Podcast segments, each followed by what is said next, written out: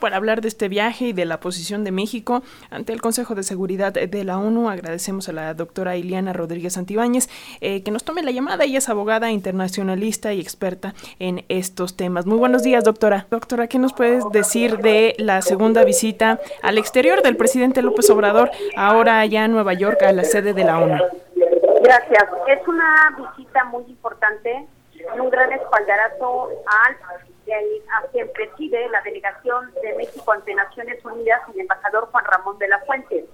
Em, nada más un poco para poner en contexto a nuestro público, hay que decir que Naciones Unidas hoy por hoy es el órgano más relevante en el mundo donde se concilia la voz de 193 estados.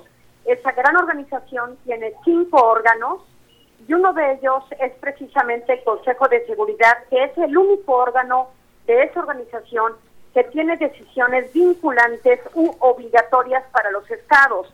Ese Consejo de Seguridad se compone por 15 miembros, de los cuales 5 son los miembros vencedores de la Segunda Guerra Mundial, llamados miembros permanentes, como lo son China, Estados Unidos, Francia, el Reino Unido y la República Federal Rusa. Los otros 10 miembros se van votando cada dos años para participar en ese gran consejo y asumen la presidencia de ese mecanismo una vez eh, en un mes en ese periodo de años en el que están. Esta vez le toca a México presidir al Consejo de Seguridad en este mes y la visita del presidente va en congruencia a esa presidencia y va de la mano con los ejes que Juan Ramón de la Fuente y la misión de México en Naciones Unidas va a presentar.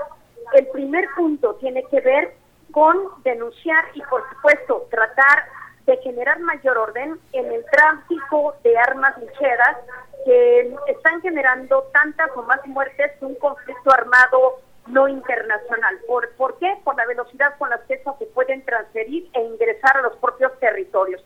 Eso con el consentimiento irregular de las autoridades que propician climas de corrupción. El mandatario mexicano asiste a Naciones Unidas para denunciar a nivel internacional el tema de la corrupción y cómo genera exclusión e inequidad.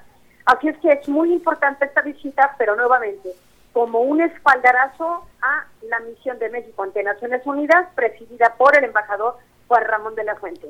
Y como bien señalas, doctora, no es un tema menor. En México, eh, recordemos que ya hace algunos años también presidió en un momento sumamente complicado a nivel internacional la presidencia en el Consejo de Seguridad. Eh, ya bien nos señalas cuál es el eje que está llevando eh, Juan Ramón de la Fuente. ¿Cuáles crees que sean las trascendencia a nivel mundial de que México pueda hacer en este mes que va a estar presidiendo este Consejo? Bueno, es, es el, la, prácticamente el posicionamiento de los tres temas insignias, porque no solamente es el tema del tráfico de armas que va a manejar México, donde es muy difícil generar un interés común si consideramos, por ejemplo, que hay naciones que tienen hiperregulado el tema o desregulado el tema de la posesión de armas, como es Estados Unidos con la enmienda número 2 que permite a su población armada. Es un tema constitucional e histórico muy importante y difícilmente podremos ver algo ahí. Sin embargo, recordemos que en septiembre también la Cancillería interpuso una demanda contra 11 fabricantes, 11 empresas fabricantes de armas en una corte en Boston. Eh, entonces, es congruente con lo que se está haciendo en el gobierno y de acuerdo a nuestra política exterior. Eh, pero difícilmente encontraremos un eco común. Pero otro de los ejes es que sabemos que hay una gran cantidad de conflictos proliferando eh, particularmente en África, indistintamente de los que ocurren en Medio Oriente.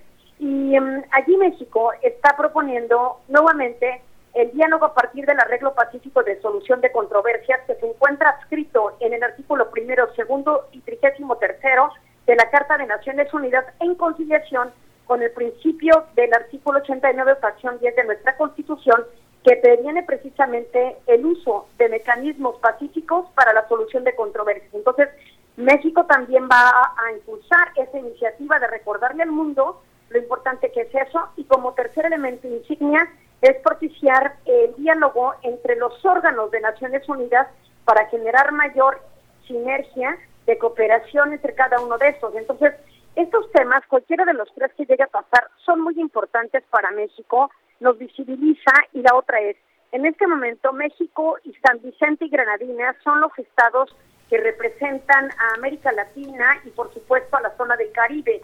Entonces, eh, tenemos ahorita, recuerden, un impulso importante con la CELAC. Así es que eh, alguno de esos tres temas pasará, pero si no, por lo menos quedará escrito en los anales de la historia por una quinta vez en que México ha ocupado la, la, presidencia, o por lo menos estar en el Consejo de Seguridad de estos dos años, eh, temas muy importantes para eh, el mundo. Rápidamente y agradeciéndole mucho estos eh, minutitos, doctora, ¿cómo ve esta pues situación de que el presidente no se va a reunir con migrantes allá en Estados Unidos, allá en Nueva York? Dijo que él les va a dar un mensaje en vivo, pero ¿cómo tomar esta situación? Bueno, me parece que debe ser un tema de prudencia en el sentido de lo que pretende hacer. El, ahorita el principal eje es evitar la corrupción, denunciar la corrupción, exhibirle y generar sinergias en estos temas tan importantes. Dirigirse a grupos de migrantes en este momento, pues eh, puede ser un poco complicado si consideramos que tampoco está asistiendo a la zona fronteriza, que es donde mayor problemática tenemos de los dos lados de la frontera. Entonces, me parece que es no reunirse no es, es, no es evitar un problema, sino en todo caso no dar una señal de cierta proclividad a ciertos grupos de migrantes en determinados territorios. Es no politizar la agenda, que en ese momento tiene un objetivo muy claro, que es anticorrupción. Y sabemos muy bien que el tema de migración sin visados o migración irregular se da al auspicio de aquellos territorios que propician prácticas de corrupción y que miran para otro lado cuando se trata de exigir documentos ante esta necesidad de salvaguardar la vida de los migrantes. Pero finalmente hay ese componente de corrupción. Así es que me parece que es una situación de no reunirse por un tema que no va de acuerdo a la gente que en este momento se quiere llevar. Sí está bien que dé un mensaje, pero reunirse no creo que sea ignorarlos. En todo caso, que es, creo que es un tema para no quitarle visibilidad a la misión de México en Nueva York. Muy bien, pues muchas gracias, doctora Ileana Rodríguez Santibáñez. Siempre es un gusto escucharte y sobre todo todos tus conceptos para las audiencias de Radio Educación. Nos escuchamos próximamente. El gusto es mío y que tengan una gran semana. Hasta pronto. Hasta pronto.